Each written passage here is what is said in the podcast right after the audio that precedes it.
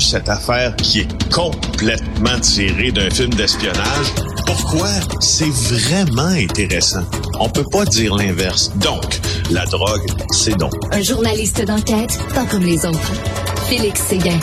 Écoute, Félix, les policiers, les paramédics, les ambulanciers qui arrivent sur un lieu de crime comme ça, ça doit être extrêmement difficile, comme ce qui est arrivé à Laval.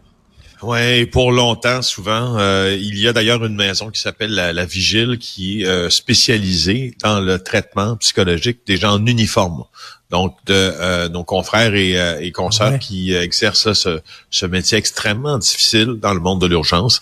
je me rappelle de l'histoire d'un ambulancier qui, lui, avait trouvé un bébé, une, un peu plus qu'un bébé, une fillette, dans un dans un bac à déchets que sa mère venait d'assassiner.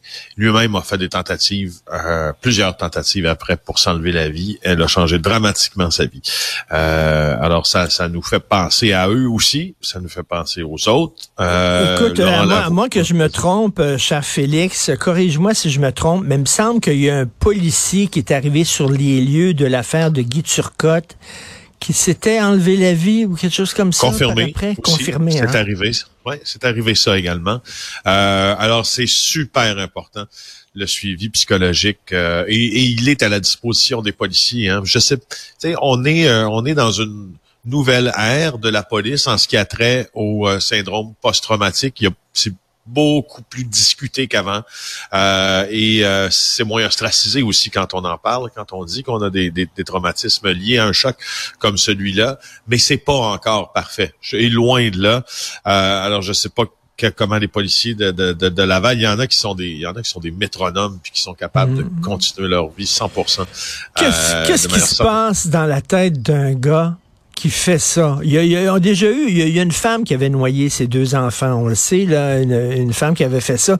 Ça existe que des femmes font ça, mais c'est surtout, on va se le dire, Félix, c'est surtout des gars là, qui font ça. Je vais me venger de mon ex, je vais, je vais apporter les enfants avec, avec moi pour la faire chier. Oui, ben justement, euh, moi je, je, me suis intéressé à ça dans le passé, je m'y intéresse toujours, j'aime regarder euh, le, le cet horrible problème euh, sociétaire par la voie justement de, des, euh, des, sciences sociales, puis euh, l'Institut national de euh, la statistique du Québec a, non plutôt l'Institut national de santé publique, l'INSPQ, a publié des chiffres qui sont assez récents. Les derniers, il me semble, dataient du début des années 2000. Ceux-ci datent de 2020 et ils se portent sur les homicides intrafamiliaux. Ce qui est pertinent dans ça, c'est tu t'en douteras pas là, dans les homicides, tu t'en douteras plutôt dans les homicides intrafamiliaux. il y a euh, l'homicide conjugal, le filicide, le familicide, le parricide, le fatricide, ou le sororicide, sororicide, euh, et bien sûr c'est l'homicide euh, conjugal qui en majeure partie est répertorié, et le filicide en deuxième. Puis ce qui est aussi quand on parle du filicide assez euh, pertinent à aller regarder, c'est les conditions que les c'est vécu par des hommes principalement, là, dans mhm. lesquels ils sont avant de passer à l'acte. Souvent, euh, puis je te les nomme là, perte d'emploi, sans emploi, éprouver des difficultés financières, ça c'est un. Signe dépressif, ça c'est deux. Idées suicidaires ou tentative de suicide, ça c'est trois. Et quatre, troubles mentaux graves. C'est donc dire que si vous êtes, euh, euh si votre conjoint ou votre conjointe, mais majoritairement, on le sait, c'est le conjoint, correspond à cette définition et qu'il est avec des enfants seuls. On ne dit pas qu'il va passer à l'acte, bien sûr, mais s'il faut être très alerte à certains signaux. Euh, je trouvais que c'était assez important, mais à mentionner, si tu vois. Euh, écoute, c'est vraiment, c'est vraiment euh, épouvantable et ça arrive beaucoup, beaucoup trop souvent, Félix. Et on le dit tout le temps là. Euh, il faut, il faut apporter de l'aide à ces gars-là avant qu'ils passent à l'acte. Il faut pouvoir les détecter et tout ça. Tu as absolument raison. Et puis je me permets de t'interrompre parce que quand tu, quand je t'entendais avant, avant notre chronique ensemble, je t'entendais parler de ta réincarnation dans la peau d'une femme idéalement. Euh, et euh, quand je t'entendais parler de ça, je trouvais que tu avais des mots justes, puis ça me faisait un peu penser une partie de la chanson Miss Maggie de Renault. Oui, oui, euh, qui a été extrêmement critique envers Margaret Thatcher. C'était le but de la chose, sauf qu'il y a des vers dans cette chanson-là euh, qui, qui justement, tu sais, euh, parle du dégoût des hommes. Il utilise le mot le dégoût des hommes là euh, de de Renault. Et euh, il dit, même à la, dernière des connes, je veux dédier ces quelques vers issus de mon dégoût des hommes et de leur morale guernière, car aucune femme sur la planète ne sera jamais plus con que son frère, ni plus fière, ni plus malhonnête, à part peut-être Madame Thatcher. mais sortons Madame Thatcher du portrait pour le... La culture du gun, là. Tu sais, j'ai un gun, puis je suis un, gars là, qui mérite le respect. C'est des gars c'est rare que tu aies la culture du gun chez les filles. Il y en a peut-être, mais tu sais, c'est un problème de gars. Là. Il y a un problème de quoi d'assumer sa virilité. On disait euh, grosse euh, grosse corvette, petite quéquette, mais là, c'est grosse mitraillette, petite quéquette. Là. Richard, je, te, je continue à te lire un autre vers de Renaud. Femme, je t'aime, surtout enfin pour ta faiblesse et pour tes yeux, quand la force de l'homme ne tient que dans son flingue ou dans sa queue. Oui, ben, c'est exactement ça. C'est exactement ça. Là, à un moment donné, il y a une masculinité toxique, tout à fait.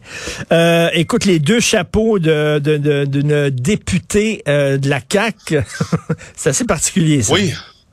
Ouais, ben je trouvais ça important de souligner le travail de Marie-Christine Trottier et de Francis Alain. Euh, Marie-Christine Trottier, qui est notre journaliste à la recherche et euh, au bureau d'enquête, Francis Alain, qui travaille dans la section argent. Euh, en fait, il nous parle de Catherine Champagne-Jourdain. Puis considérons ça comme une veille journalistique d'incidents qui pourraient euh, nous faire Hmm, douter euh, de la probité de certaines personnes. Il n'y a rien qui prouve, par exemple, que dans ce cas-ci, c'est le cas. Mais ce qu'on doit savoir, c'est que Catherine Champagne-Jourdain, qui était alors employée et lobbyiste pour le le, projet Appuyat, qui est maintenant député, qui a de bonnes chances de devenir ministre, a rencontré euh, les gens d'Appuyat, donc tout sourire, pendant la campagne électorale avec le premier ministre François Legault. La porte était fermée, on ne sait pas ce qui s'est dit. Elle est lobbyiste pour justement cette compagnie Boralex, c'est un des deux promoteurs de Appuyat. Ils étaient assis à la même table. Euh, Cohabitation malsaine, disent les éthiciens. Ben, Cohabitation malsaine, parce que la loi est pas enfreinte, mais moralement, ça soulève des questions sur le pouvoir des... Et ça, je trouve très, très belle déclaration ou pertinente. Ça soulève la question du pouvoir des entreprises sur nos gouvernements, dit Saïdi Tout, ben, tout à fait. professeur de sciences comptables à euh, l'UQAM. Et comme on dit, c'est pas nécessaire qu'il y ait vraiment conflit d'intérêts. Il y a à tout le moins apparence de conflit d'intérêts. Et euh, écoute, euh, déjà ça, euh, ça regarde mal. Et pour en finir avec Alex Jones, en terminant, on a une minute, Félix.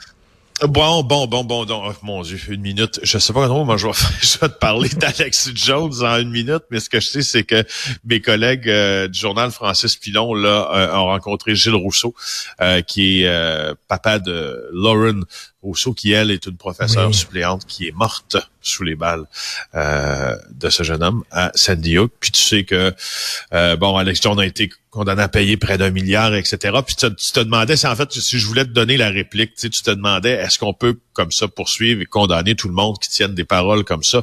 Tout ce que tout ce qu'on souhaite, puisque cet homme-là souhaite, et il le dit très clairement, c'est qu'il soit la condamnation soit un exemple pour ceux qui seraient tentés de faire pareil. et comme cette mère-là, sur ta tombe.